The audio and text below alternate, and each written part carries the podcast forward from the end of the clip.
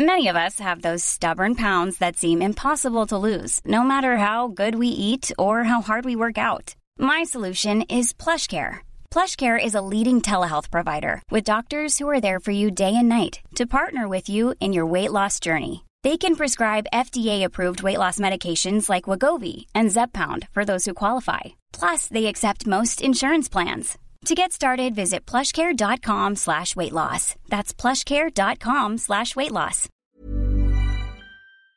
Luego de tres intentos, este fue el tercer intento, en la Cámara de Diputados aprobó en lo general el, el dictamen para desaparecer 109 fideicomisos públicos y que, bueno, pues eh, ha sido muy controvertido el asunto. El presidente López Obrador dijo ayer en la mañana que eh, se iba a dar celeridad a, en la entrega de recursos, sobre todo en el caso del Fonden, con este huracán que está azotando las, el sureste mexicano, las costas en Yucatán, en Quintana Roo. Y, así el resto de los eh, de los fideicomisos, de los fondos, de los recursos que estaban depositados en estos fideicomisos, habla de 68 mil millones de pesos, pero pues hay quien dice que esta eh, va a generar más burocracia la entrega de los de los recursos va a ser se va a prestar al manejo político, pero para hablar de la aprobación y de lo que representa esta extinción de los fideicomisos, me da gusto saludar en la línea telefónica a Iván Arturo Pérez Negrón, diputado de Morena. ¿Cómo está, diputado? Muy buenos días. Buenos días, Mario. Con el gusto de saludarte a ti y a todos los que nos escuchan en este miércoles. Pues se aprobó entonces este dictamen para extinguir 109 fideicomisos. Ha sido muy polémico. Por supuesto que los eh, grupos sociales que se han beneficiado de estos fideicomisos, pues ya todos pegaron el grito en el cielo. Les pidieron a ustedes, diputados, al propio presidente, a la Secretaría de Hacienda, que no eh, llevara a cabo esta maniobra. Pero bueno, no hubo marcha atrás. ¿Qué significa, qué representa esto para todos estos grupos eh, de artistas, intelectuales, académicos, eh, eh, de la protección para los periodistas y demás que pues están ahí en los fideicomisos, diputado? En primer término, Mario, hacer una precisión. el dictamen de la Comisión de Presupuesto y Cuenta Pública que se sometió ayer al Pleno de la Cámara de Diputados, que efectivamente fue votada y aprobada en lo general, eh, solamente precisa la sustitución de instrumentos jurídicos y la eliminación de vehículos financieros, no así el objeto del gasto. Ese es un tema fundamental. Por otro lado, no son 109 fideicomisos los que están sujetos a este, a este dictamen, son seis fideicomisos y 103 fondos. Y hay que aclarárselo a los ciudadanos porque la caracterización que tiene el fideicomiso en términos normativos y regulatorios es distinto al de los fondos. Por otro lado, eh, es eh, una confusión que se ha venido generando sobre todo a partir de posiciones de los partidos de oposición que han venido generando una línea discursiva en términos mediáticos, Mario, eh, porque el presidente de la República ya lo dijo también el secretario de Hacienda, los recursos que hoy se están destinando a través de estos instrumentos o vehículos financieros no se van a eliminar. Por eso, de manera muy contundente, el día de ayer yo desde la tribuna de la Cámara de Diputados le dije a los deportistas de alto rendimiento, a los científicos, a los artistas, escritores, a las personas que son justamente beneficiadas en el caso de su representación como luchadores de los derechos humanos, de la protección a los periodistas, no se van a quedar sin estos apoyos. Eh, lo que se ha venido señalando es que al igual que muchísimos otros recursos que llegan de manera directa a otros sectores de la población, ahora se van a etiquetar en el presupuesto de egresos de la Federación, Mario, pero no se van a eliminar estos apoyos. Por supuesto que nos interesa seguir promoviendo la ciencia y la tecnología, por supuesto que nos interesa seguir apoyando estas causas, pero a través de instrumentos que sean menos opacos y que en el pasado se prestaron para que ni la rendición de cuentas ni la eficiencia en el ejercicio del gasto, bueno, pues quedara tan clara. A ver, este tema de la transparencia y, bueno, y la regulación o la supervisión de los fondos y fideicomisos que bien aclara diputado, son muchos fondos eh, que eh, tenían estos recursos y que por cierto decía ayer que compareció Arturo Herrera, el secretario de Hacienda en la Cámara de Senadores, pues muchos no se estaban ejecutando, había subejercicios y bueno, pues supongo que lo que quieren ahora es sí ejecutarlos y sí que se eh, inviertan bien estos recursos y por eso los van a poner en el presupuesto del próximo año. Pero el tema de la transparencia creo que es uno de los asuntos más importantes porque el presidente, el observador dice, a ver, había mucha opacidad, corrupción, se desviaban estos recursos, no, no quedaban, no, llegaban a las manos que tenían que llegar y yo sí se los voy a entregar a través de Hacienda en las manos de quienes deben utilizar estos recursos de los fondos y fideicomisos que se están extinguiendo. Eh, pero a ver, el, el, el manejo político que se le puede dar a este asunto, que es algo de lo que más les ha preocupado a todos estos grupos que está mencionando, a los académicos, y científicos, artistas, al cine eh, eh, y demás, a la protección de periodistas y demás. Eh, el, problema aquí es el manejo político que se le puede dar como casi todo lo que hace el presidente López Obrador, ¿no, diputado? Comentarte que en términos, en términos de lo que señalas, Mario, a ver, hay ejemplos muy claros. Fideicomisos como el del Fobaproa, OIPAP, que le sigue costando a las y a los mexicanos más de 40 mil millones de pesos al año y además se va a vencer esa deuda contraída para rescatar a los banqueros hasta el 2050. Otro ejemplo, el FONCA, que era un o es un fideicomiso para generar recursos. En ese momento el objeto decía para crear infraestructura, bajaba a través de unos mecanismos que yo no lo digo, ahí están los resultados de las auditorías de la Auditoría Superior de la Federación. Ahora, en términos claros, por ejemplo, se estuvo señalando que este gobierno, al eliminar el Fonden, el fideicomiso del Fonden, que no así los recursos para atender los desastres, pues mostraba un desinterés sobre esa temática, Mario. Yo quiero decirte, y ahí están eh, las pruebas, ahí está lo que se ha venido ejerciendo en términos de recursos del Programa Nacional de Reconstrucción.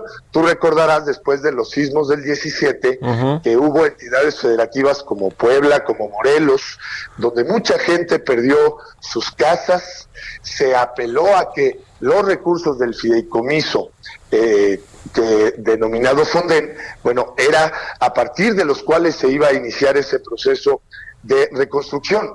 No sucedió y fue hasta el 2019 y 2020 que los diputados federales aprobamos en el presupuesto de egresos de la Federación recursos para este programa de reconstrucción y hoy ya esas familias cuentan con su casa. Manejo político cuando se trata de este tipo de causas, justamente es lo que no se puede establecer como premisa.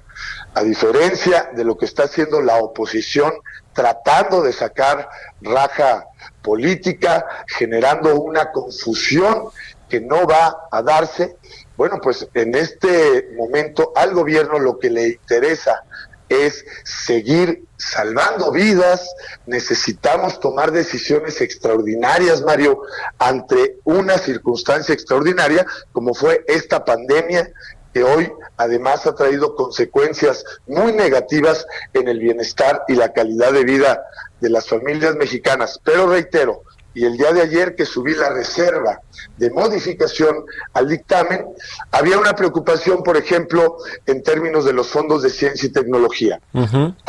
A, diferencia de lo que establecía el dictamen de que a los 30 días después de la entrada en vigor del decreto se tenían que concentrar los recursos en la TESOFE, bueno, nosotros sí escuchamos a la gente y a fin de que no hubiese ningún tipo de incertidumbre en esta propuesta de modificación, eh, esos fondos, esos fondos se van a ir hasta el 30 de junio de 2021, Mario, para darle claridad y que los proyectos que están en curso ahorita con los recursos de los fondos, bueno, pues puedan seguir avanzando.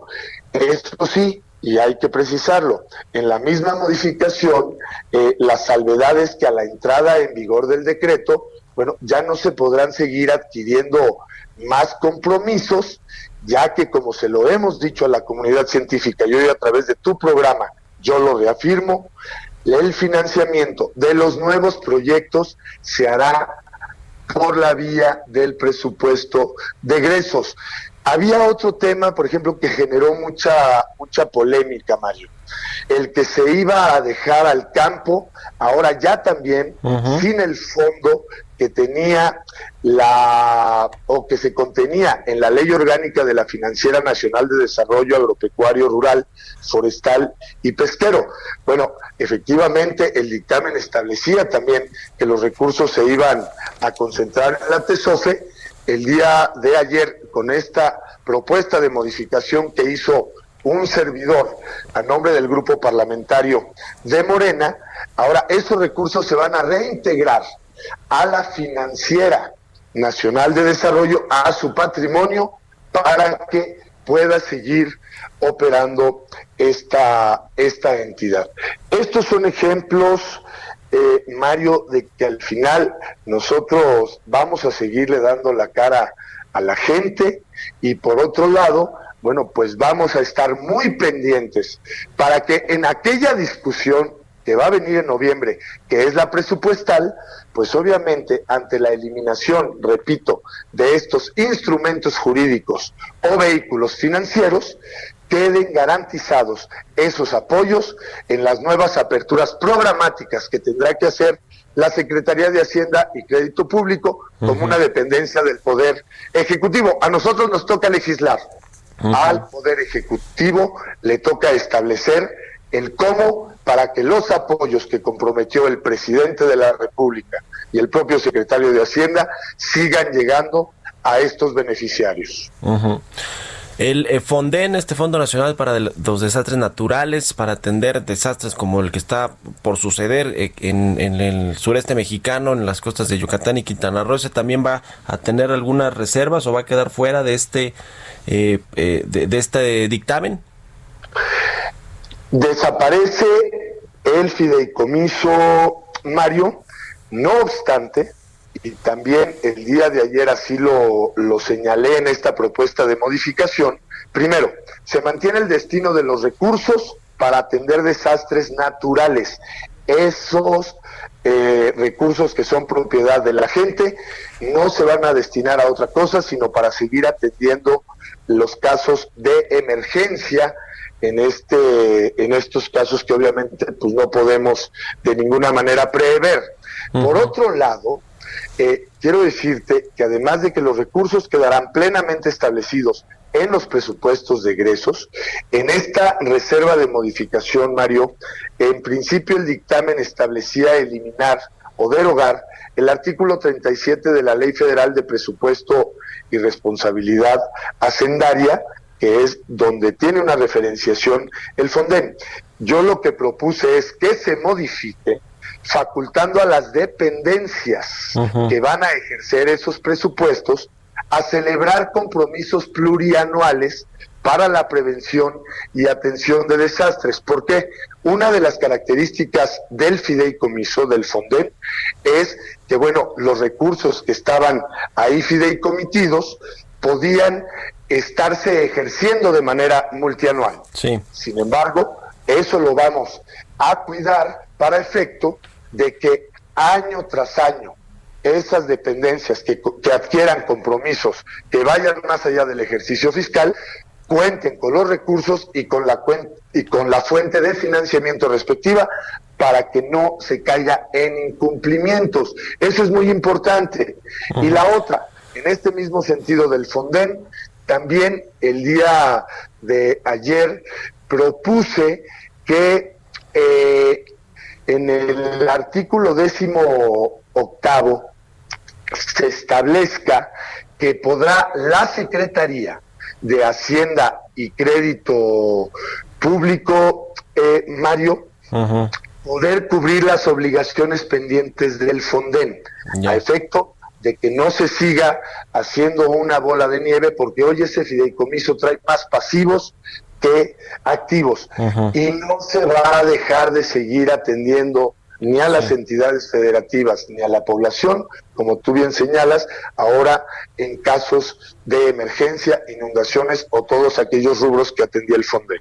Pues ya estaremos viendo cómo funciona esta nueva estructura que propuso el gobierno y que ya aprobaron allá en la Cámara de Diputados y si nos permite diputado lo estaremos eh, buscando más adelante. Le agradezco mucho este tiempo para eh, Bitácora de Negocios aquí en el Aldo Radio.